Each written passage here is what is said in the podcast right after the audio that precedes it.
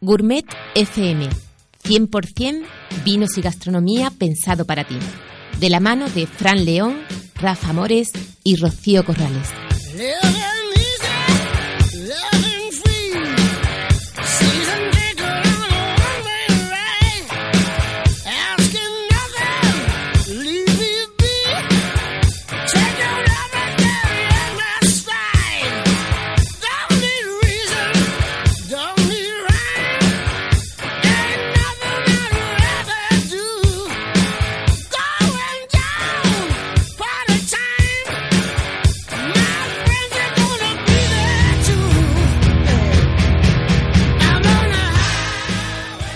Bienvenidos al episodio número 109 de Gourmet FM, vuestro espacio de radio dedicado al vino y a la gastronomía. El que os habla, Fran León. Y para saber más de vinos y gastronomía, me acompaña mi buen amigo Rafa More de Convino y Rocío Corrales de Culinaria Plus. Muy buenos amigos. Muy buenas. Pues nada, aquí al unísono, ¿eh? Sí, sí, Hoy sí, estamos hemos- muy compenetrados. Claro, hoy he apretado un poquito más la entrada porque tenemos ahí a un buen amigo de- del programa, una persona que da mucha guerra, que nos está esperando que le llamemos, así que no nos vamos a entretener y ya luego tendremos tiempo para conversar. Bien, vamos a ir directamente a compartir cómo pueden comunicarse la tribu con nosotros. Pues eh, se pueden comunicar a través de nuestro Facebook, que es arroba gourmet FM Radio, también a través de nuestro Twitter, que es gourmet FM, y directamente a través de nuestro correo electrónico, info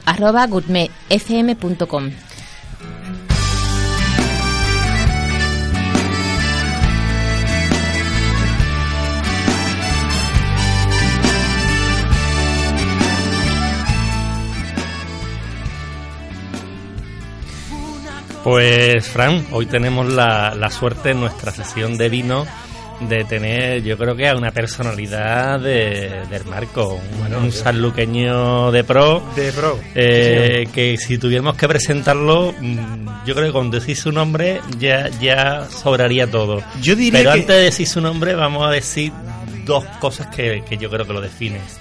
Una, la taberna Guerrita, Sí, y señor. otra, Bodega Barbadillo. Y tenemos la suerte de tener a Armando Guerra esta tarde al teléfono. Muy buenas tardes, Armando. Hola, buenas tardes. Pues nada, para nosotros un placer tenerte Sí, aquí.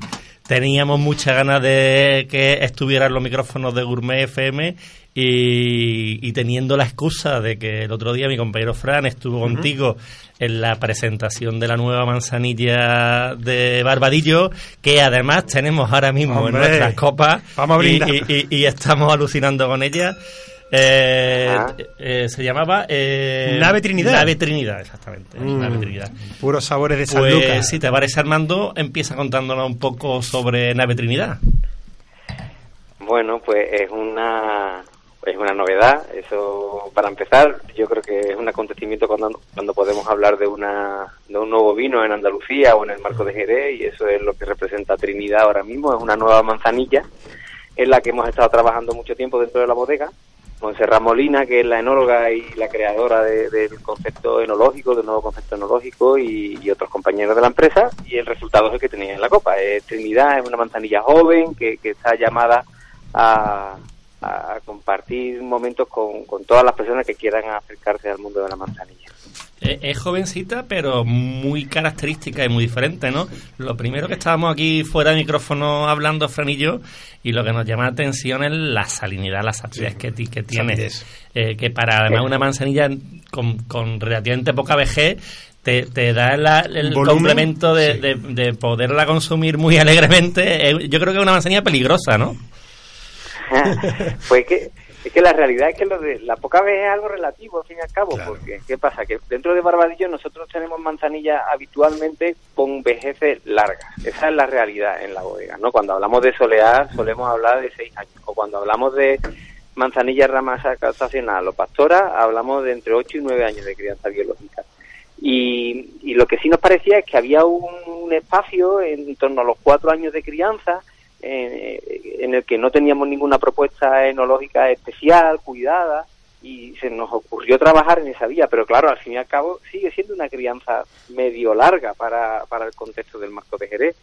Lo que pasa es que hemos buscado que dentro de ese contexto de crianza medio larga, de cuatro, cuatro años, tres años y medio de crianza, hemos buscado aquella manzanilla que fuera más amable. E, esa ha sido, esa ha sido toda nuestra motivación durante el año largo que hemos estado trabajando con, con este. Con mi este definición de peligrosa. Y una, una curiosidad, es en rama, ¿no?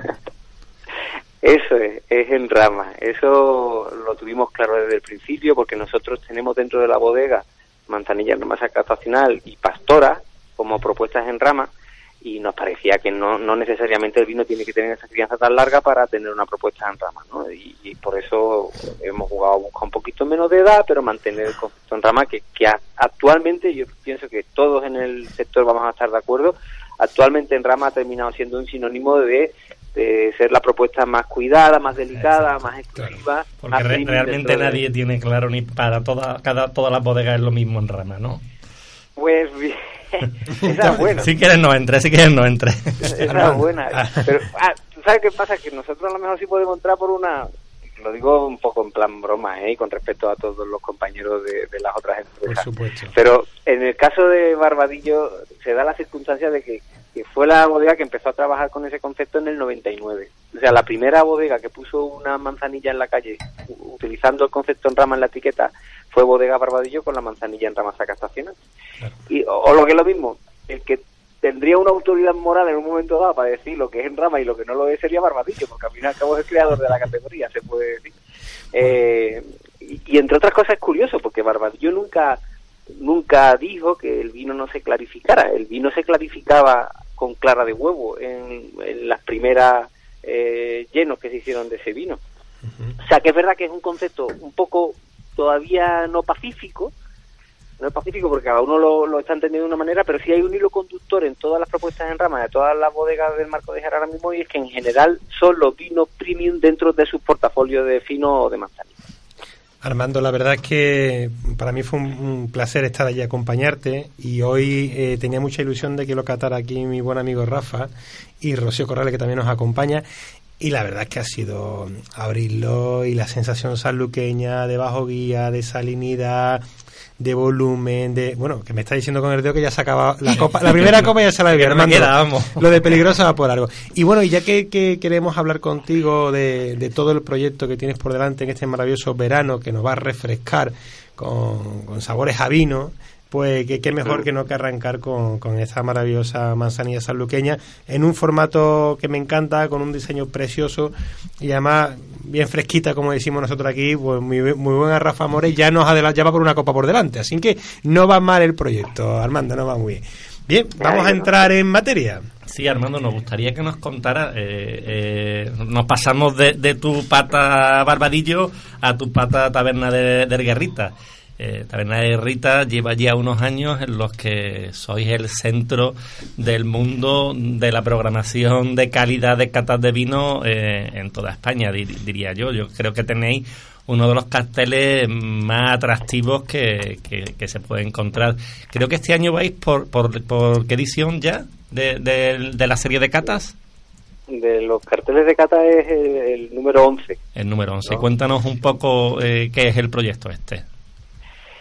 Bueno, como, como tú decías, yo, yo empiezo a trabajar en la taberna de Guerrita porque es el negocio familiar hace muchos años. Y nosotros hace en el 2008 utilizamos un espacio que había eh, sin uso para montar una sala de cata y una tienda especializada en Jerez. Y, utilizamos esa sala de cata pues intentando invitar a personalidades del mundo del vino que compartieran con nosotros allí en, en San Lucas sus experiencias. Y al principio no fue fácil como podéis imaginar eh, eran además otros tiempos en el marco de Jerez. Y diez años después tengo que decir que, que, ha sido una suerte todo este proceso, ¿no? Hemos aprendido mucho, hemos disfrutado mucho y ahora sí es verdad que, bueno, que sí que tenemos que admitir que hay una hay una tradición que, al fin y al cabo eh, nos está haciendo disfrutar mucho. Bueno, yo te digo que la, la, la, el flyer o el cartel o la foto con todo el programa de Cata pues a mí, yo creo que me llegó hace ya más de un mes, vuela por los grupos de WhatsApp, ¿eh? no hay grupo de WhatsApp donde no esté, donde no salga en las catas y acciones de la taberna del Guerrita, que la, la verdad que siempre nos ponemos, eh, y más nosotros en nuestro propio grupo, hoy a, ver cuál podemos ir Mm. y, y intentando siempre cuadrar. ¿no? Y bueno, y el cartel de este año eh, viene también con mucha fuerza. Empiezas con Sebastián, ¿no? Bueno, claro, es que lo de Sebastián Zucardi, esto pasa también en muchos muchos años. Hay personalidades que en España pueden no ser muy conocidas, pero que son importantes en el mundo del vino. Claro. Sebastián Zucardi es un ejemplo de ello. Sebastián es de Zucardi, de familia Zucardi, que es una bodega muy importante de Argentina, de Mendoza. Un proyecto enorme, muy importante. Y, y se pilla un avión en, en Mendoza para estar una noche con nosotros lo cual a mí me hace sentir un privilegiado y estar muy agradecido. ¿no? Esto nos ha pasado con Zucardi este año, pero nos ha pasado con Alejandro Vigil, con Retamal, o en otras ocasiones, con el Ujú. propio Le Clapar de Champán. Es Sí. verdad que el, el cartel, aunque sea un sitio de barrio de San Lucas, pues tiene esa suerte de que cuenta con muchos amigos que están dispuestos a venir. Yo siempre digo una cosa, y es que la, la suerte que ha tenido la taberna es estar enclavada en San Lucas de Barrameda, porque si este proyecto en vez de en San Lucas de Barrameda se hubiera tenido que hacer en otro sitio, no hubiera habido esa tendencia natural que tienen estas personalidades a venir Claro. porque eh, para ellos San Lucas, Jerez, el puerto de Santa María es un referente y tienen una, una intención natural de venir, este honor Guerrita, eso es así. Y, y el Guerrita lo que lo que vio probablemente en ese momento fue fue esa, esa oportunidad y al final ha funcionado. Sebastián viene a Guerrita, claro, pero va a aprovechar y va a haber Barbadillo y va a haber Viña y va a, haber, pues, va a estar en Innoble, que también forma parte de ese cartel y, y es, la, es la idea, es la suerte que tenemos que vienen estas personas, viene también este año pues otra gente de, de España fundamentalmente y dentro del cartel de Cata también se engloba In- Innoble que es un Correcto. que sabéis que es una fiesta Sí, señor. de un poco canalla donde donde nos dejamos llevar nos- intentamos pedir perdón periódicamente por, por aquellos excesos que cometamos pero lo hacemos siempre con mucho cariño y mucho respeto Bueno, hermano, que tú, eres un tío que te gustan las cosas grandes, por eso llevaste los vinos de crianza biológica, los vinos del marco a Magnum, ¿no? Que ya, que en eso también fuiste muy pionero, ¿no? Pero eh, Innoble ya es, es un evento consolidado. Una pregunta que tengo que hacerte, porque cuando eh, lo he compartido en la red y la gente me ha preguntado, eh, aquellos que descon- te desconocen, que te desconocen personalmente, preguntan, ¿y cómo lo hace un domingo, no?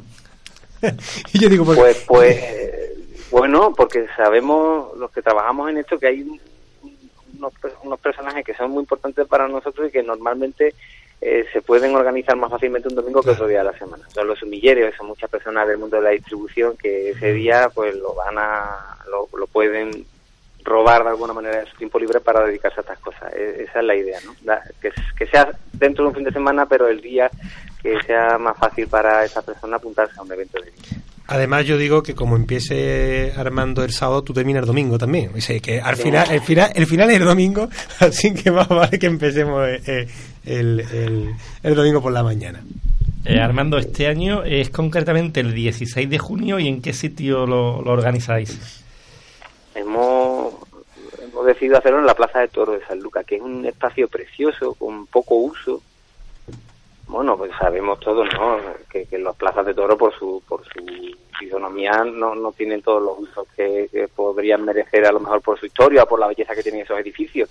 Pero en el caso de la Plaza de Toro de San Lucas, teniendo en cuenta lo que era innoble y lo que necesitaba, nos pareció perfecto. Entonces, durante el día, las mesas de los expositores estarán debajo de y eh, la parte final del evento, que, que viene a ser una fiesta, al fin y al cabo, pues será en el ruedo. Y la Plaza de Toros de San Lucas es un, es un sitio precioso, es un edificio eh, eh, construido en 1900, muy bien conservado por el empresario de la plaza, eh, Carmelo García, y que el hombre ya lleva unos años gestionando esa plaza y, y lo primero que uno siente al entrar es que hay un interés por la conservación de, de- de ese edificio. Y lo que vamos a hacer es eso, pues empezar a las 12, dividimos a, la- a los expositores en dos turnos y luego por la noche pues tenemos eh, música y, y vino. Eh, ¿Qué, qué presencia vamos a tener este año? ¿Qué, qué, ¿Qué presencia, qué expositores, qué, qué- Ah. amigos tuyos vienen este año a, a, a Innoble? Somos dos en la organización de Innoble. Eh, Yo me acompaña en esto Raico Fernández, que es un compañero de la distribución, sumillero, una persona que sabe mucho de vino, y con una enorme creatividad, es canario y vive en Las Palmas. Nosotros dos hemos organizado eh, este Innoble contando con 20, somos al final 28 bodegas eh, una parte local del marco de Jerez, también hay algo, alvear de Montilla en este caso, las del marco de Jerez os podéis imaginar, pues las que no tuvieron hace dos años están González Díaz, está el proyecto de Piper Cice, que está mucha Vale Clapar, está Barbadillo, hay una serie de empresas locales y después las de fuera, eh, pues Palacio, de, de, de J. Palacio, eh, Comando G, Envínate, Gramona, hablo de memoria, Azores Sí, Wine. Company, Frio Wines del proyecto de Disney por Hermosela, eh, pues esos son al final eh, un, un grupo de personas que yo creo que, que es divertido, heterogéneo, variado, más, más allá de lo que uno puede conseguir sentándose solo en una zona, ¿no? Al final ese, esa- ese compartir experiencias y, y, y vinos hace hace que los eventos sean más, más atractivos porque uno puede aprender ya no solo de su zona sino ver también lo que se hace en otros sitios comandante. Armando está viviendo ahora mismo en la página web de la Taberna de Guerrita, que para quien no lo sepa es tabernaderguerrita.com. En tabernaderguerrita.com y Noble 2019 se puede acceder a la compra de, de entradas que todavía están disponibles por 29.99. Eso para, para quien esté interesado, decirlo aquí a, a nuestra audiencia. Eh, 29.99 venta anticipada 30 euros el día del evento Sí, sí, pero aquí dice que lo mismo no hay entrada, o sea que, la creo- gente que espabile. Qué bueno. yo creo yo creo que no va a Marketing de no guerrilla, ¿eh? Marketing de guerrilla en el precio-venta, ¿eh, Armando? Yo te, te decía antes que lo que hacemos con Innoble es intentar pasárnoslo bien, Traico y yo, fundamentalmente, y todas las personas que estamos detrás de la organización, es una de, la, de los leitmotiv de estas cosas, porque nos, nos da muchísimo trabajo. Yo dedico casi todo mi tiempo a Barbadillo. Barbadillo me permite hacer estas cosas y, y, y le voy robando tiempo a la familia y todo esto, pero es verdad que la, la, la recompensa es que nos lo pasamos muy bien montándolo, eso es cierto. Y, y por eso mismo no nos ponemos límite a la hora de ser un poco provocadores y, y de, hacer este tipo de cosas que pueden resultar un poco tontas, pero a nosotros nos hacen reír mucho. Totalmente. Bueno, Armando, no te robamos más tiempo. Que, ¿Dónde te pillamos exactamente ahora? Estoy en, en, en el Hotel Victoria de Granada a punto de empezar una cata con la Asociación Mal- eh, Granadina de Sumilleres. Ya, Hay pues. 25, 25 personas ahora en esta sala contigua. Yo sí me escapa un momento para hablar con vosotros y voy a volver a, a esa sala y Pues- tenemos nueve vinos de, de Barbadillo para, para formar hoy a, a los sumilleres de Granada. comparte con los compañeros que, que me disculpen, felicítalos porque ayer fue el día de el día internacional del sumiller, que, que les damos las gracias porque nos hayan permitido hablar contigo en este ratito en directo y que, que son unos afortunados, casi tanto como nosotros, porque nosotros ya hemos empezado, eh, Armando. Un fuerte abrazo. ¿eh? Salud, un Muchas gracias. Muchísimas Salud. Enhorabuena. Adiós. Adiós.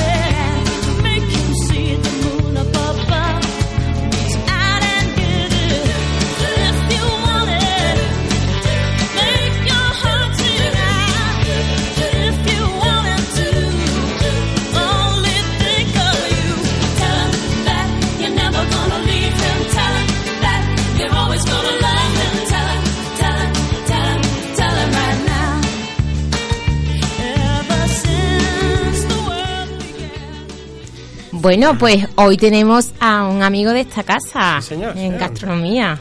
Buen amigo. Sí, sí, sí. Tenemos a Fernando Martín del restaurante Milongas. Buenas tardes, Fernando. Hola amigos, ¿cómo están? Casi, Estamos ta- bien, casi, estamos bien. casi tan bien como tú, casi tan bien. Cuando sea mayor quiero ser como tú, Fernando. Sí, Sí, tenemos que Pero bueno, tenemos que disfrutar este momentito después. ¿eh? sí, señor. Una cosa muy envidiable de Fernando es lo bien que habla todo el mundo de Fernando y de sus restaurantes. ¿eh? Es envidiable. Tiene unas redes sociales de ensueño para muchos restauradores.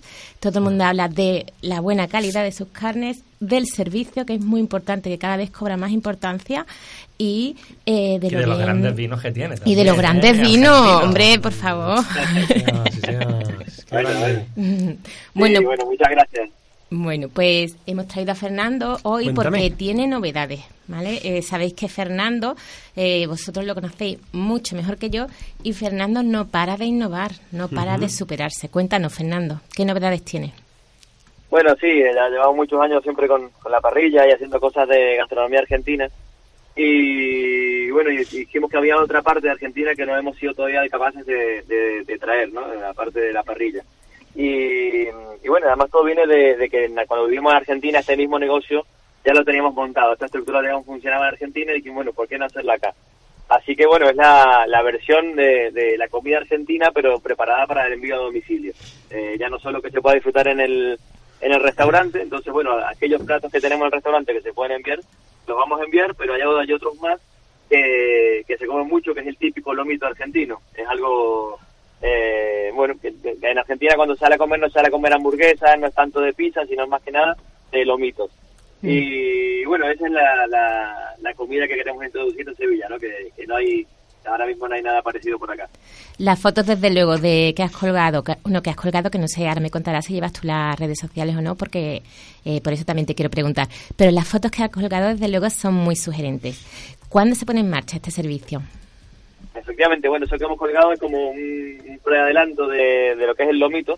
Y, y bueno, sí, tenemos previsto incorporarlo, yo- si todo va bien, para principio de la semana próxima. O sea que bueno, este mismo mes de junio ya se pueden disfrutar los lomitos argentinos en Sevilla. Vale, ¿qué tiene que hacer aquellas personas que nos estén escuchando?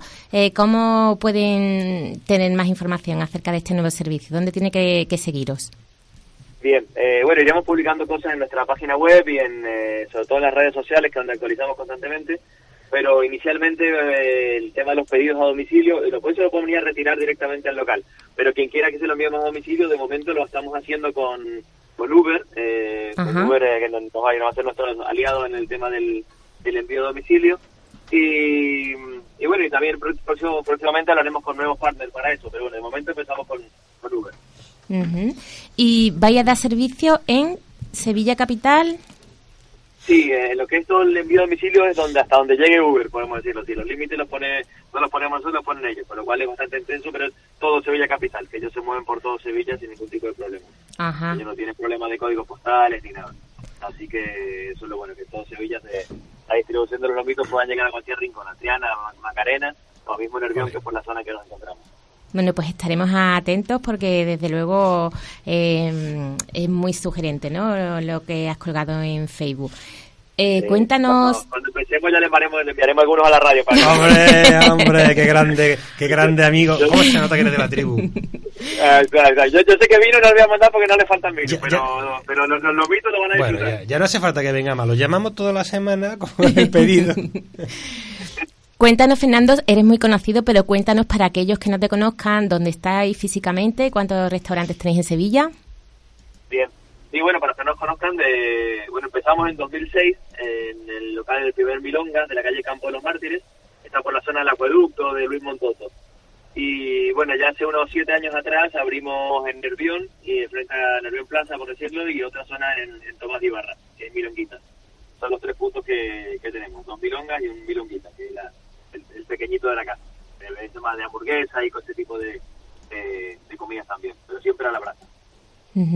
Y cuéntanos, eh, hoy pre- precisamente, que me toca a mí el apartado de formación, casualmente, que he visto que mis compañeros me lo han adjudicado, Que ha estado de vacaciones, ha estado de permiso y se lo hemos dedicado, Fernando. Pues eh, bueno, pues he estado mirando el tema de la fotografía, ¿no? Y precisamente me ha llamado la atención que vuestra fotografía es bastante cuidada. Eh, ¿Algún consejito para el área de formación que vamos a tener al final del programa? Sí, bueno, el tema, el tema de la fotografía, verdad, nosotros desde, desde hace años siempre hemos apostado por las redes, pero, pero bueno, al final siempre es importante que, que, los móviles podemos hacer grandes fotos y podemos hacer como capturar grandes momentos, pero cuando queremos captar algo de verdad, realmente lo tenemos que poner en manos de especialistas. Genial, y al final es eso. Al final hay que buscar especialistas que, que son los que llaman especialistas gastronómicos, no cualquier fotógrafo. Entonces, bueno, nosotros tenemos un fotógrafo gastronómico que nos ha hecho fotos de, de los platos y, y la verdad que, que la, la sabido sacar muy muy buen partido a, la- a los productos nuestros. Así que nada, de esta forma se enseña de verdad lo que es el producto. Me alegra que digas eso porque ese es el primer consejo, ¿eh? Siempre contar con un buen especialista, ¿eh? Porque Sí, nada sí, como un que- especialista. Es, no, no, no, no, queremos usar menos efectos, cosas reales de verdad, pero con, con- pero bien sacadas, con un buen ojo, ¿no? Que al final eso es lo que lo que tiene la experiencia del fotógrafo. Fernando, bueno, en ese proyecto nuevo de que nos vas a acercar tu, tu cocina, tu forma de tus elaboraciones a casa, ¿también se te puede pedir una botella de vino de tu carta de vino para que venga a casa? Sí, también podremos incorporar eh, bebidas a la, a la- Al envío, ¿no? Al Ajá. envío, efectivamente, podemos incorporarlas, correcto. Así, está. Ahí un poco vamos limitados por el tema de los envíos a domicilio que tiene el- el- los horarios, tú sabes, Claro. a, a la calle. Pero Claro. bueno, durante el día no hay problema del, del envío a domicilio del día. Y- Así y la- carta donde la Fernando, ¿la carta dónde la podemos consultar? la carta en Uber. En el momento que se activa todo el perfil en Uber, ahí es donde va a estar la carta. O sea, se hace a través la- de la plataforma Uber Eats, ¿no? Eh, correcto, Uber Eats. Sí, sí, correcto. Y a través de ahí se puede consultar la carta, hacer el pedido y cuéntanos de forma resumida en qué se basa esa carta, aparte de los lomitos estos famosos. Claro, aparte de los lomitos famosos de Argentina, bueno, vamos a tener gran parte de, la, de, la- de lo que ya triunfa el día a día en nuestros restaurantes, ¿no? Nuestras empanadas, nuestros chorizos, cosas que, que también podemos llevar a casa y que te puedan llegar en, muy, muy, muy bien para, para comerlo. Así que no se nota el, viaje, ¿no? Y que hemos hecho muchas pruebas y, y todos los productos que sabemos que saliendo del restaurante y van a tardar 10, 15 minutos en llegar a tu casa y te los vas a poder comer con la misma forma que te lo comerías en el restaurante, son los que vamos a, a vender. Entonces al final vamos a eso, vamos a chorizo, empanadas, provolones, eh, incluso algunas de nuestras ensaladas también llevaremos a casa. Y para quien quiera comer algo más, empezar con algo verde, algo verde y luego pasar a, a la carne, ¿no? Y luego algunos cortes de carne que sí hemos probado, que, que funcionarán, tipo las costillas o entrañas de ternera, también lo, lo, lo enviaremos a, a domicilio. Hemos probado que, que sí llegarían bien. Bueno, pues Fernando, la verdad es que se nos hace la boca agua. Ya estamos súper ilusionados de que salga adelante el proyecto, que lo podamos ver. Para, hombre, eh, tú como eres forma parte de la tribu, nosotros vamos a hacer el sacrificio de hacerte el primer pedido. Aquí para Radio Tomares, para nuestro Pablo Franco, que lo tenemos aquí, José Granero, Rocío. Está, está sonriendo ahí Sí, dentro de la cabina. ¿eh? No, eh, Vale. no, vayas- cuando tú veas de- de- entrega en Radio Tomares, ya sabes que va a, a cuenta de Fran León, que ya pasa, pegamos ahí la tarjeta y que venga el pedido de que nosotros le- el vino no te preocupes que si es tarde que ya lo pondremos nosotros, pero bueno, a nuestra hora de 5 a 6 yo creo que no hay ningún problema. ¿eh? No, no, esa hora no. La hora de la merienda sin problema el tema del vino. Siempre con moderación, un- ¿verdad? Tú que lo bien lo sabes, que llevo muchos años en la gastronomía, eh, el vino es un potenciador de sabor siempre que se tome con moderación. Todo lo que, incluso la carne, ¿no? Comer y comer y comer no tiene tampoco ningún sentido. Al final deja de, aprovear, de, de saborear esos sabores y esas texturas que te aporta la carne. Por eso también la carne tiene su justa medida en el tamaño o el volumen o, o la cantidad a comer, ¿verdad, Fernando? Sí, está claro, está claro. Al final esa cantidad de comer es importante, pero bueno, siempre estar bien marinado también es, es un buen aliado, ¿no? Lo que también realza un buen plato. Así que sí, sí, no te preocupes que lo haremos llegar a Tamare todo lo que lo que quieran probar se los mandaremos todo. Te tomamos la palabra, ¿eh, Fernando? Una preguntita. Este día, este día ¿eh? Sí, sí. Mm, Una preguntita. Eh, a raíz de una publicación precisamente que está revisando también vuestra del Facebook, háblanos un poquito de, de para aquellas personas ¿no? que no lo sepan, del proceso de, de maduración de las carnes, ¿no? Hay, hay dos vías, ¿no? Según he visto en vuestro Facebook. Correcto, sí, sí, hay dos vías, hay dos vías. Hay maduración en húmedo y maduración en seco. Entonces, bueno, realmente el proceso de maduración lo que hace, lo que hace es que a, a, a cierta, a ciertas carnes les, les, les ablanda, les, les potencia los sabores, eh, siempre madurando con un periodo de un periodo de prudencia. A nosotros nos gusta trabajar con maduración de 25 30 días máximo y siempre maduración en seco. eh, que, que genera mucho mucho mejor los sabores y la potencia y además hace que la carne quede hecha una manteca de tierra. Así que, pero a partir de ahí, bueno, hay, hay quien come carnes de 90 días, 100 días y demás. Nosotros creemos que, en, 100 en, en 30 días eh, la carne agarra un sabor óptimo sin perder sus características, pero incluso está potenciada. Entonces, bueno, somos muy defensores de esa maduración, pero regulada a máximo de 30 días con, con maduración en seco. Podemos dar fe de que funciona y de que vuestras carnes tienen, la verdad, que están muy jugosas y es mm, un placer, ¿no? Pasar por vuestros restaurantes para, para probarla. Em, pues, eh, Bueno, Fernando, una, una pequeña última curiosidad. Eh, hablas de maduraciones, eh, ¿vosotros ya trabajáis directamente con el proveedor? ¿Os la, os la sirve ya madurada o tenéis cámaras donde hacéis eh, la, la maduración vosotros mismos? No, no, nosotros nos dedicamos solamente a trabajar la carne madurada, eh, solo hablamos con nuestro proveedor, elegimos nuestros lomos, pero él en sus cámaras especializadas no las madura para nosotros. Entonces nos garantizamos que bueno que él tiene esa especialización, para madura nuestros lomos que hemos elegido y ya eso nos llegan directamente para, para llevarlos al plato, por decirlo de alguna forma, ¿no? Parrillas y, y platos. Eh, entonces bueno, es, es lo que finalmente lo, lo que buscamos. Creemos que así es el, el camino correcto. Bueno, Fernando, pues ha sido un placer tenerte. Eh, te, te tomamos la palabra con ese envío que nos vas a hacer. y, y bueno, muchas gracias por atendernos en, en esta tarde. ¿eh? Nada, no, muchas gracias a ustedes por, bueno, por estar pendientes de las redes y ver que tenemos novedades y, y la verdad que nada, agradecido y por supuesto como siempre un, un placer compartir este ratito con ustedes. Muchas Hasta gracias. pronto. Un saludo, Fernando. Venga, un abrazo para Un todos. abrazo, chao. Chao.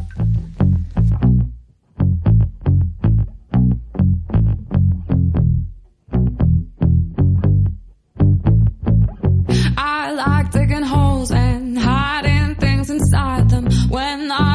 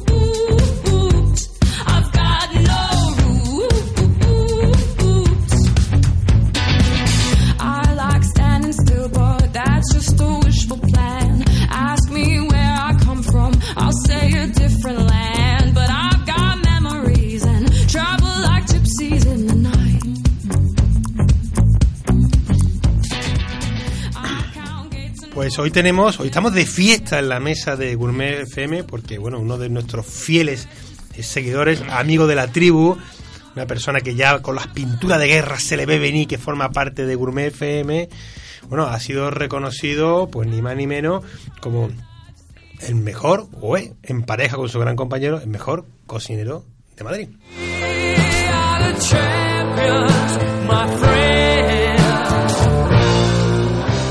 Y estamos hablando de mi buen amigo Juan Manuel Muñoz. Muy buenas, Juanma. Buenas tardes. Oye, felicidades, tío. ¿Qué pasa? Muchas gracias. Nada, aquí que hemos trabajado serio, como siempre. Mentira, hombre. Lo que hacemos es divertirnos en la cocina. Y intentar hacer una fusión de la que nos gusta mucho. O sea, tirar el sur, el norte, hacer combinaciones con temas asiáticos y al final pues hemos conseguido que, alzando con el título de mejor cocinero de Madrid. Bueno, va- vamos a empezar por el principio. ¿Dónde estás ahora mismo? Que estamos en directo. ¿Dónde te hemos pillado? Seguimos en el grupo El Pradal. Lo que pasa es que estamos en otro de los restaurantes que Pero, contiene pero, el grupo. pero ahora mismo, ¿dónde has cogido el teléfono? ¿En el coche, en tu casa, en el restaurante? No, ¿Dónde estás? Estoy en el restaurante. Eh, del cañón. que te, que te hemos despertado de la siesta, que no nos engañas. Qué coño.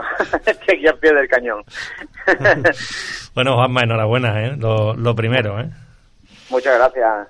Y sigue, sigue, te hemos interrumpido. Cuéntanos, eh, sigues en el, la última vez Eh, que hablamos pa- contigo, claro, estamos en el claro. grupo Yo El quería- Pradal. Yo quería eso, hombre. eh, eh, hablamos del Parral otra vez, pero quería yo, hombre, hacer énfasis de que te hemos pillado trabajando, que eres un tío feliz, un tío enamorado. Bueno, no has ido solo con eh, Jorge Luis Alegre, Jorge ¿no? Luis Alegre, bueno, exactamente. y- que ha- el compañero nos ha abandonado, se ha ido a otro sitio, a otro restaurante, pero bueno, es que tienen que seguir creciendo. Son chavales jóvenes y al final, al cabo, lo que tienen que hacer es eso, crecer, crecer, crecer y no parar porque seguimos todos igual, creciendo. Y bueno, cuéntame en concreto en qué ha consistido el certamen, qué plato habéis presentado, porque la pinta que tenía en la foto que yo estoy viendo, bueno, es espectacular. Bueno, pues también es una liga, se componía de 12, de 12 parejas de cocineros, eh, de los cuales solamente cuatro llegaban a la final. Y en la final, pues se debatíamos entre Urrechu, que es bastante conocido aquí en Madrid, el Hotel Barceló Estana, que está aquí cerca de, de, la, de la Plaza Mayor, eh, el grupo La Casia, que tiene también otro restaurante que también en Taramara, y nosotros.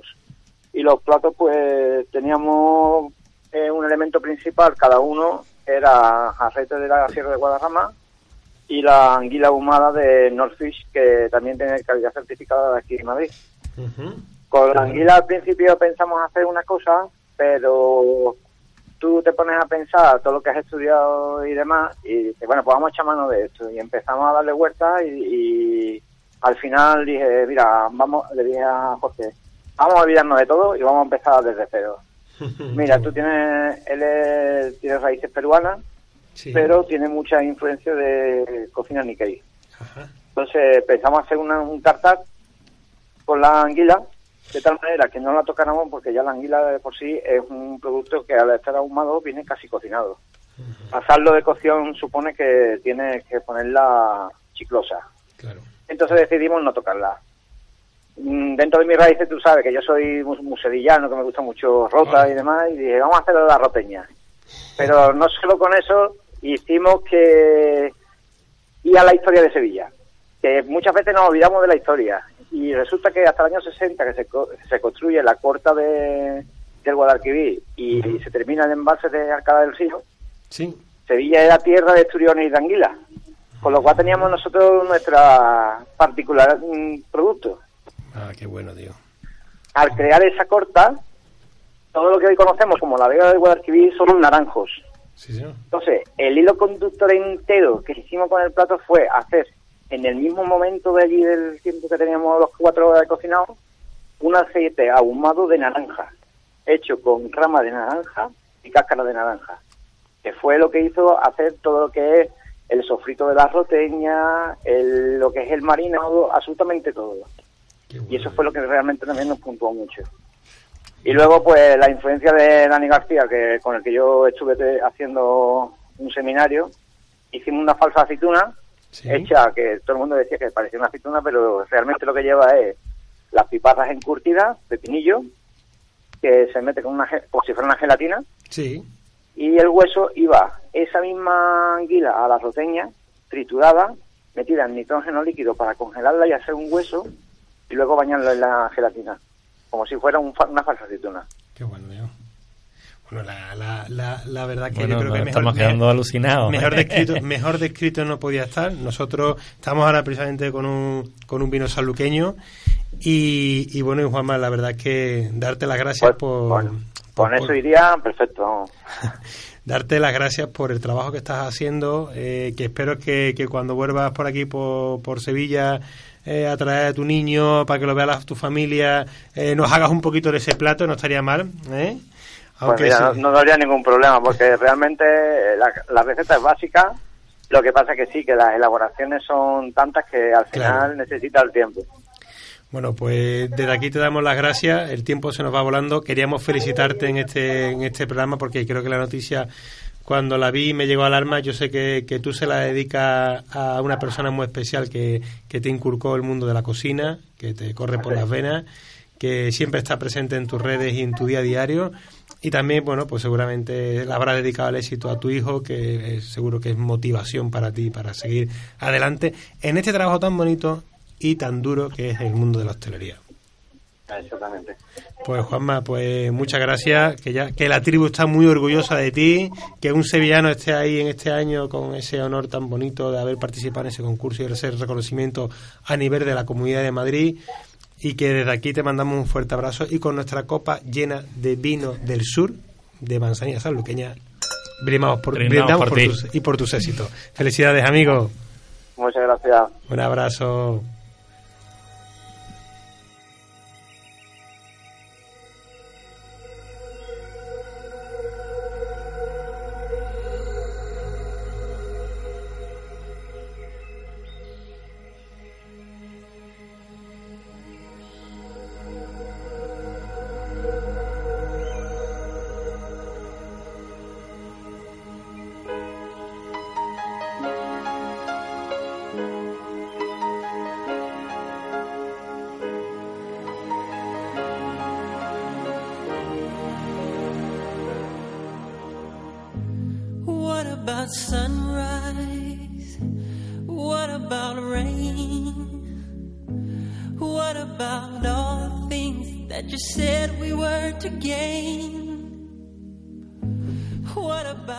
Es un día muy especial para, para el mundo del vino en general y sobre todo para todos esos proyectos que nacen desde el corazón, desde el cuidado y el mimo de la tierra y sobre todo desde esa mentalidad de hacer que la tierra esté lo más sana posible a través de ese mimo y cuidado que es el sector ecológico.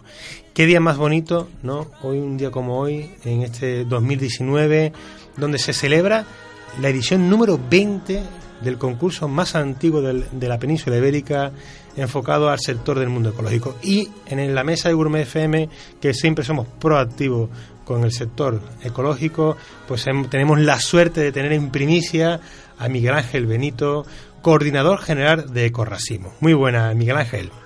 Buenas tardes, Fran. Muchas gracias por esta llamada tan importante para nosotros. Pues nada, yo creo que, que estáis en una plena fiesta, ¿no? ¿A, a- habéis- ¿a qué hora habéis terminado de, de catar? Pues mira, hemos terminado a las tres y algo, tres y cuarto, y estamos ahora pues ya no en plena sobremesa, pues, pues, eh, hablando de todo lo que ha sido de estos dos días de concurso, de debate, de, de hablar del vino ecológico que se encuentra en, en nuestra querida España. Bueno, decir que el, el éxito de esta edición número 20, el número de muestras, por lo que he visto en las noticias en caliente, creo que estamos alrededor de un 85% más. Vamos, un exitazo, Miguel Ángel. Sí, ha sido un, un éxito verdaderamente inaudito en lo que mundo de los concursos de los vinos. Hemos subido un, un 85%, crecer en un 85% de participación en el concurso de vinos es verdaderamente inaudito, pero también subir un 33% en, el- bodegas participantes Claro. y claro, y tener que subir el, el número de catadores, subir Claro. también un 25% el número de catadores. Ha sido una fiesta para este concurso que tú también conoces, que tú también aprecias, si quieres, Sí. como es de Corracimo. Es la fiesta del 20 aniversario que toda la gente del, eh, del turismo, de toda la gente del vino ecológico se merecía y que hoy en Montilla ha sido esa- ese gran elenco que se merecía toda la gente que trabaja por y para la tierra del mundo del. Sin ninguna duda, la verdad es que eh, cuánto le tenemos que agradecer a, a ese concurso, que de posterior de él salieron otros concursos, pero que, que tenemos que seguir siendo muy proactivos con, con lo que yo siempre digo, que lo ecológico de hoy será el convencional de mañana en muy poco tiempo, ¿verdad? Efectivamente, aquí bien lo acabo de explicar. Lo que hoy es, un- es una utopía, es una quimera, es algo que, que aunque nos parezca mentira, eh, en la producción de viñedo ecológico en España tiene ya el 11% de todo el viñedo del país está en producción ecológica. Dentro de muy poco tiempo, como tú bien dices, va a ser ya lo normal. Lo, Lo normal. convencional va a ser lo ecológico. Correcto. Esa es la diferencia. Eso es lo que hacían nuestros abuelos, como tú Claro. bien sabes. Sí, ¿verdad? Eso es lo que disfrutaban sencillamente porque no tenían dinero para comprar aquel famoso nitrato de Chile, ese hombre con el gorro Qué bueno. montado a caballo que venía y demás, no tenían dinero, con lo cual tenía que hacerlo de otra manera con el miércoles, con, con Palomina, con, con otro sitio de, con otra producción de, de abono. Y entonces eso es lo que hoy verdaderamente necesitamos, es lo que necesitamos proteger nuestra tierra, proteger nuestro viñedo, Pues para sí. que verdaderamente el viñedo sea algo diferente. Tenemos la primicia de que tenemos este año habéis tenido un catador de honor. Sí, hemos sido, hemos hecho unos pequeños cambios, entre ellos, bueno, pues la, el, el nombramiento de uno de los actores cordobeses, uno de los actores andaluces por excelencia, que es Juan Carlos Villanueva, este actor de La Peste, de La Isla Mínima, de infinidad de series, bueno, pues que ha sido nuestro primer catador de honor, que a orgullo que ha recibido esa herencia como nombramiento de este primer eh, certamen de catador de honor y que bueno que ha dicho que, que será un embajador de los vinos ecológicos, los vinos de Andalucía, allá por donde quiera que vaya como buen cordobés. Pues tengo aquí a Miguel Ángel, a un, a un buen también cordobés, amigo mío, Rafa More, que también se dedica al mundo del vino, que, que también le, además muy proactivo también con el sector ecológico, quería también hablar contigo. Adelante, Rafa. Miguel Ángel, ¿cuándo podremos enterarnos de, Del tirón, del de tirón. los resultados? Yo entro ya porque porque yo, bueno, yo quiero ya saber qué, qué- Como cordobés, quién ya. ha tenido medalla este año. Pues mira, yo creo que eh, el jueves vais a poder saber todos los resultados de, de- de esta, de esta convocatoria de los premios y sobre todo, bueno, que vais a saber cuál, eh, cuál van a ser estas estas bodegas y estos vinos que, bueno, que se harán eh, una serie de actividades post concurso para, bueno, pues para eh, nombrar mucho más si cabe los vinos ecológicos por el, por todo el país, ¿no?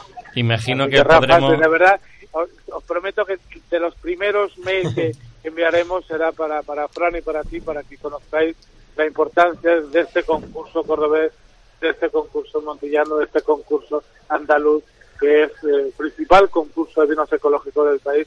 Gracias al esfuerzo de mucha gente, entre ellos el vuestro Fran, que tú lo sabes bien, Sí. Rafa, que siempre está apoyándolo, por lo cual este es un éxito de todos y cada uno la Sí, gente señor. que hemos conseguido que poner nuestro pequeño granito de arena para que el concurso llegue al, Sí. al elenco que hoy este año ha llegado.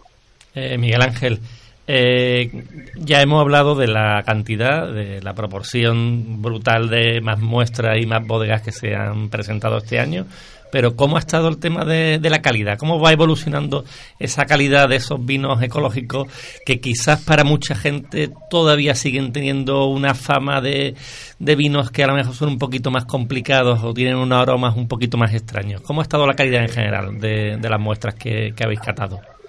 Fijaros, la calidad ha sido sorprendente. Ha sido sorprendente porque eh, tenemos que borrarnos ese, ese impasse que tenemos de vinos ecológicos, de vinos difíciles, de vinos complejos. Eh, ser vino eh, ser vino ecológico, tú lo que me decías antes, es un vino convencional, pero tiene el plus de ser ecológico. Ciñámonos a esa expectativa. Es un vino normal, es un vino que tiene esa expectativa, pero sobre todo que tiene ese plus de eh, calidad es el cuidado del viñedo, es el amor a la viña, es amor a la tierra. Claro. Sí, además nosotros, yo siempre recuerdo a, a Isabel Mijares, que la habéis tenido también, habéis tenido la suerte de, de contar con ella este Sí, año, que, que ella siempre dice que a un vino ecológico no hay que perdonarle los defectos, que un vino ecológico hay que catarlo como cualquier otro vino, ¿no? Eh, efectivamente, eso es lo que es. Si tiene un defecto se le descalifica, punto, no, te- no hay más historia. Es un vino, tiene defecto, no nos gusta. Pero en este caso, como son vinos, los que han tenido defectos y han tenido defectos, se los han puntuado negativamente, pero los que han tenido ese- esa calidad de los vinos, se les puntúa perfectamente como un vino normal. No es más ni menos que un vino normal, que un vino convencional.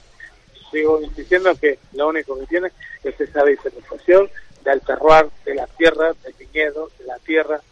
Eso es lo que tenemos que, que conservar y conseguir esa puntuación de los vinos de una manera normal, de una manera convencional, premiando a los que están buenos y castigando, ¿por qué no?, a los vinos que tienen defectos. Un vino, un vino eh, ecológico no es un vino turbio. Claro. Un vino ecológico es un vino que está certificado, que tiene unos controles de calidad, tanto del viñedo como de elaboración. Esos son los únicos vinos que tienen un certificado, que tienen un control. Los demás vinos, y no vamos a decir nombres, no tienen ninguna certificación. O si tienen certificación, son certificaciones privadas que no tienen ningún valor. O sea, no existe ningún. Fíjate, yo, yo siempre pongo un ejemplo. Con un tipo de vinos que están, está de moda. Y yo, eh, llevo, sabéis que yo soy de Peñafiel, vivo en Peñafiel, pero para organizar este concurso llevo 10 o 12 días aquí viviendo, que me he venido, he trasladado a vivir con mi familia a Córdoba. Yo he venido en nave, ¿vale? Es como si yo ahora me vuelvo a Peñafiel, me vuelvo en burro, me vuelvo en carro. claro. Hostia, eso es comparar los vinos de la tecnología que tenemos ahora con los vinos de antes. Es que hemos hecho. Eh, eh, Queremos volver para atrás. No, no, no, no. O sea, tener un vino sucio no es ser un vino mucho más. eh, eh, no vamos, es que no quiero nombrar los nombres. Sí, sí, sí, Eh, te- todos entendido. sabemos cuáles son, efectivamente. o sea, eh, es un vino sucio. Claro. Aquí, en París, en Peñafiel y en Turquía, donde es sucio. Una maranada. ¿Ya está? Claro, claro, correcto. Entonces, un vino ecológico, eh, un vino que está sucio, se le descalifica. No pasa las certificaciones, no pasa la calidad de los, de los controles y de los comités de certificación. Entonces, es un vino perfectamente. El resto de los vinos no pasa ninguna certificación. Ya está. Si pasan certificaciones, son certificaciones privadas que todos sabemos cómo son las certificaciones privadas. Ya está. Esa es la historia que hay. Un vino ecológico es el único vino España, en Europa, que tiene una certificación homologada, Claro. que tiene sus parámetros de calidad establecidos. El resto no los tiene. Que Claro. se pongan como se pongan. Claro. ¿Ya está? Y Miguel Ángel, el- no, es inevitable, eh, siendo aquí de Sevilla y del sur, eh, ya me ha llegado un WhatsApp preguntándome por los vinos de crianza biológica que me consta que han llegado sanluqueños, ahora han llegado de, de Montilla Moriles. Eh, no sé si tienes ahí para darnos un titular de, de cómo se han comportado los vinos de crianza biológica, que es un gran reto bueno, reto ya superado por nuestro querido buen amigo Paco Robles, que más que ha demostrado que se pueden hacer grandes vinos de crianza biológica y crianza oxidativa, pero ha habido más mue- hay muestras, eh, ¿cómo has visto tú la tendencia? Porque para nosotros también es muy importante que todos esos vinos de, de crianza biológica oxidativa se sumen a este proyecto tan bonito que es el ecológico. Fijaros, es eh, yo creo que la primera vez que vino en las tres grandes denominaciones de vinos eh, eh, generosos que hay en. Andalucía, como es Jerez, como es Manzanilla en San Lucas y como es Monteamolides, están presentes en este Qué concurso. bien, qué bien, qué bien, qué bien. Es la leche, por no decir otra palabra. Sí. De verdad es emocionante que Andalucía crea en los vinos ecológicos, que Andalucía crea en este concurso, que Andalucía crea que el futuro de los vinos generosos puede pasar por un Correcto. vino, por una manzanilla Claro. o por un fino de Montillamoriles ecológico. Eso es pensar con cabeza, eso es pensar con sabiduría y eso es pensar en un futuro no muy lejano. Pues Miguel Ángel, vamos a estar muy pendientes de este próximo jueves, eh, atento a las redes, a compartir todo lo que, que transmitís, seguir todos los proyectos que saquéis adelante, porque aquí siempre tenéis a Gourmet FM como una voz para compartirlo, porque sin ninguna duda, si nosotros, nosotros que formamos parte de, la naturaleza, no nos ponemos en modo eco, ¿no? Ponemos ese proyecto eco en nuestro día a día, pues yo creo que mm, poco tiempo nos va a quedar en, en este maravilloso planeta que se nos ha regalado y que de la misma manera deberíamos devolvérselo a las generaciones próximas. Así que felicidades, Miguel Ángel, eh, gracias por atendernos en esta fiesta que estáis ahora mismo compartiendo de lo vivido, que es una fiesta única y que, que esto sea simplemente este 20 aniversario sea ya, eh, como se suele decir, el pistoletazo de salida de, de esta consolidación del siglo XXI del sector ecológico. Felicidades, Miguel Ángel. Muchas gracias a ti y gracias por todo el trabajo que has realizado con Ecorracimo durante todos estos años pasados. Gracias a ti, gracias Rafa por el apoyo a los vinos de Andalucía, de Córdoba y de. España. Muchas gracias, Bueno, un saludo, Un abrazo muy fuerte, un abrazo para todos. Gracias Frank, Un gracias abrazo. Rafa.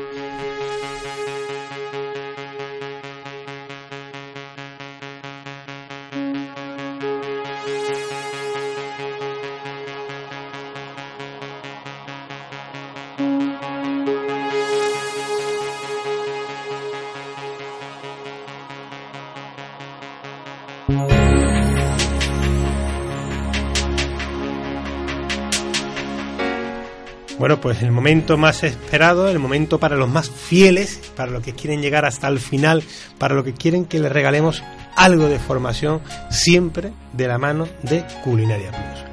Hoy, pues tenemos el honor y la suerte de que nuestra querida Rocío Corrales, directora de Culinaria Plus, nos haga entrega de este maravilloso regalo que es aportarnos valor y enseñarnos algo nuevo.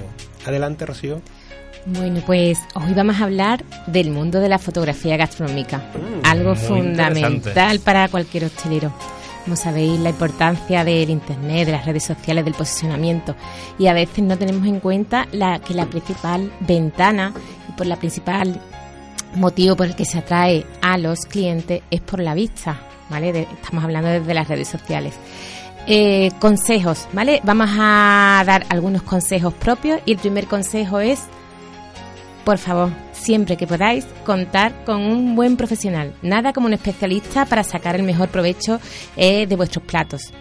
Eh, ¿Qué ocurre? No siempre se puede contar con un profesional, pero sí podemos aprender algunas técnicas, algunos trucos para mejorar nuestra fotografía. Mi consejo personal es que nos fijemos en quien lo hace bien. Yo cuando no sé hacer algo, lo primero que hago es buscar a alguien que sí sabe hacerlo porque te va a dar unas ideas, te va a dar una perspectiva, te va a dar un conocimiento eh, fruto de una experiencia, fruto de muchos años y fruto eh, de lo que es toda una profesión, ¿no? que es la fotografía gastronómica. Dicho esto, hay algunos truquillos, algunos consejos que podemos ir aprendiendo. El Ajá. primero de ellos me lo dio el maestro Manuel Albas. ¿Vale? Aproveché, aproveché una charla de él para, Sí, eh, bueno, para aprender un poquito yo también. Entonces, lo primero es siempre eh, intentar fotografiar con luz natural. Esto es un básico, basiquísimo, pero... Acaba de mm, matar a los de Amazon que rega que venden los, los focos. vamos. Acaba de cargarte el sector de los Pues focos. esto es un, una- un básico. Si tú te fijas en muchas fotografías, eh, muchas de las mejores fotografías están hechas siempre con luz natural, incluso las que nosotras tenemos. Eh, yo un día observé que mis mejores fotografías eran todas aquellas que tenían foto- mm, luz natural, ¿vale? Entonces lo ideal es situar el plato entre la, la luz natural y eh, que entre de lado la luz, ¿vale? Que no le dé de frente, sino que entre de lado. Y al otro lado eh, es ideal poner un panel que refleje la luz, ¿vale? Así tendremos bien iluminado el, pla- el plato. Aprovechando la luz natural para que se vuelva a reflejar dentro del plato. Muy buen truco, evidentemente Sí, ni sí. contra el luz ni a Hombre, favor claro, luz, está claro. Eh, que no se puede, eh, que hace falta eh, pues eh, luz artificial, pues no nos queda otra, pero siempre que podamos sacamos el plato fuera de, de la luz artificial. Un segundo, una segunda recomendación es no utilizar flash. El flash refleja siempre y el flash eh, no hace no hace buena fotografía. Siempre nos queda una, una marca ¿no? de- del flash. Otro consejo, estos ya no son consejos míos, sino son consejos de especialistas eh, que hemos tomado de una web que yo sigo muy buena, a aquellos que les guste la fotografía, que es la web del blog del fotógrafo. ¿Vale? Es una persona maravillosa que nos regala su contenido, su formación. Día a día te puedes suscribir a su newsletter y nos dice algo muy muy sencillo, pero que no tenemos en cuenta. Uno es que sea rápido haciendo la foto. Cuando uno hace una fotografía de algo que es- está cocinado, eh, pues siempre está mucho más humeante, mucho más. se- si tiene, por ejemplo, queso, se está derritiendo. Entonces hay que ser rápido cuando se hace fotografía gastronómica. Luego otro otra cosa, otro aspecto muy importante en el que no caemos es cuidar los detalles. Es importante el plato, pero es importante también eh, cómo eh, lo que le llaman el bodegón, ¿no? Cómo creamos eh, esa, ese cuadro, ¿vale? Porque hablamos como, eh, pues como si fuera eh, lo que llam- hemos llamado siempre un bodegón. Otra cuestión importante es eh, intentar eh, fotografiar el plato desde eh, la misma altura, ¿vale? Eh, se consigue eh, jugar con la profundidad de campo y eh, salen unas fotografías mucho más atractivas y mucho más, eh, mucho más bonitas. El último consejo es que también eh, tengas en cuenta el encuadre de la foto. ¿vale? Muchas veces vemos fotografías, sobre todo aquellas personas que no pueden contar con un profesional, que eh, tenemos un plato muy suculento, un plato muy atractivo, pero no han Es un buen cuadro. Claro, no han hecho un buen encuadre, claro. Esa servilleta mal doblada, ese tenedor, No, no, ¿vale? por favor, no, por favor. Eso no. Así que ya sabéis, amigos, cómo tenéis que hacer una buena fotografía y compartirla y etiquetarnos en Gourmet lo FM. mejor que yo he ¿Eh? aprendido, que si puede, un profesional. Efectivamente. Bueno, amigos, la semana próxima más vino y gastronomía en Gourmet FM. so bad.